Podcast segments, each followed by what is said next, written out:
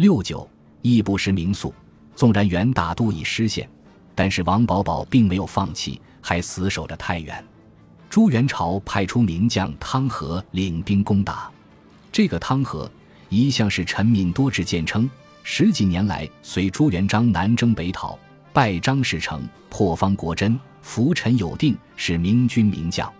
所以汤和对王保保可谓是强强对垒。汤和领兵自泽州突袭太原。王保保知悉后，马上遣将抵御。汤、王二军与韩殿大战，汤和不敌，王保保成功保住太原，成为明军在内部的一根刺。本来垂死挣扎的元朝廷能够保住太原已经不容易，更遑论收复河山。但是元顺帝却心有不甘，即命王保保纠集主力进攻大都。此时。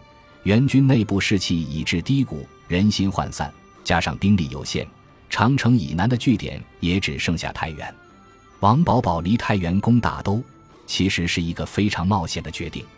王保保受命北出雁门关，打算由保安靖取居拥关之攻北平。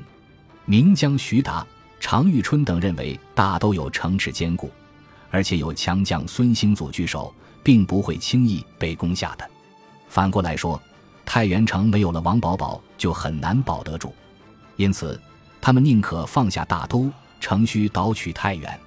本来太原兵力已少，根本不可能抵住明军，而且此举无疑是姬保保不能不救之处。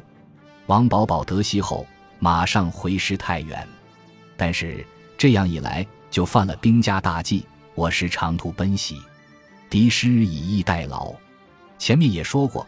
元军已人心涣散，王保保帐下霍比马暗中投降明军，并答应作为内应助明军夜劫王营。这一夜，王保保麾下诸营火光冲天，还在酣睡的援兵都惊慌逃跑，有的尚能勉力作战，但在明军的铁蹄下都给践踏殆尽。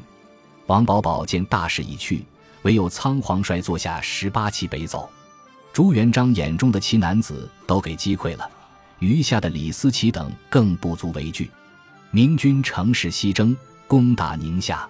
元军降的降，死的死，元臣皆入于明，唯有王保保一人集结兵力于塞上，负隅顽抗。